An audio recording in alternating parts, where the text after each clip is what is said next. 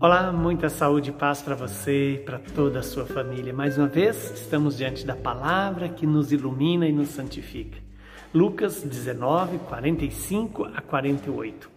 Naquele tempo, Jesus entrou no templo e começou a expulsar os vendedores e disse: Está escrito: Minha casa será casa de oração.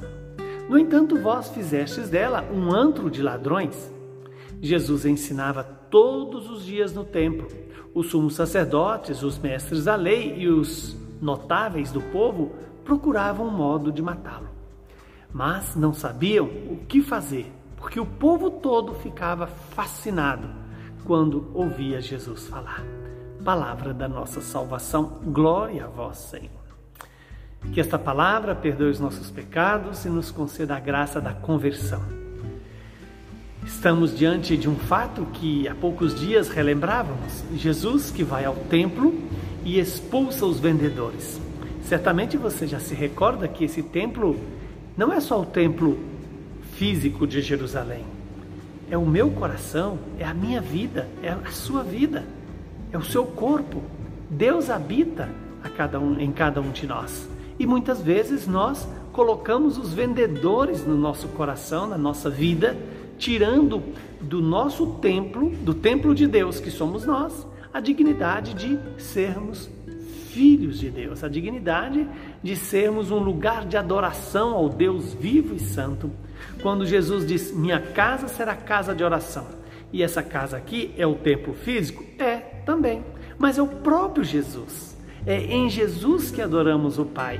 É em Jesus que reconhecemos a presença é, de Deus Pai, Filho e Espírito Santo. É em Jesus o Pai e o Espírito Santo estão presentes para nos iluminar, para nos santificar, para nos é, restaurar como imagem e semelhança de Deus.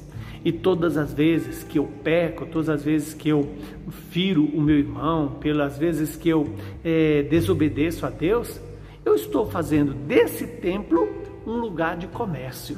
Né? Por quê? Porque eu estou trocando a minha dignidade por um prazer, por, uns, por alguns bens, por algumas satisfações e não estou deixando Deus ser o centro da minha vida. Então, trans, formar a minha vida, o meu coração, a minha alma em uma casa de oração significa deixar Deus reinar em mim. E se Deus reina em mim, o reino de Deus se faz presente na minha vida.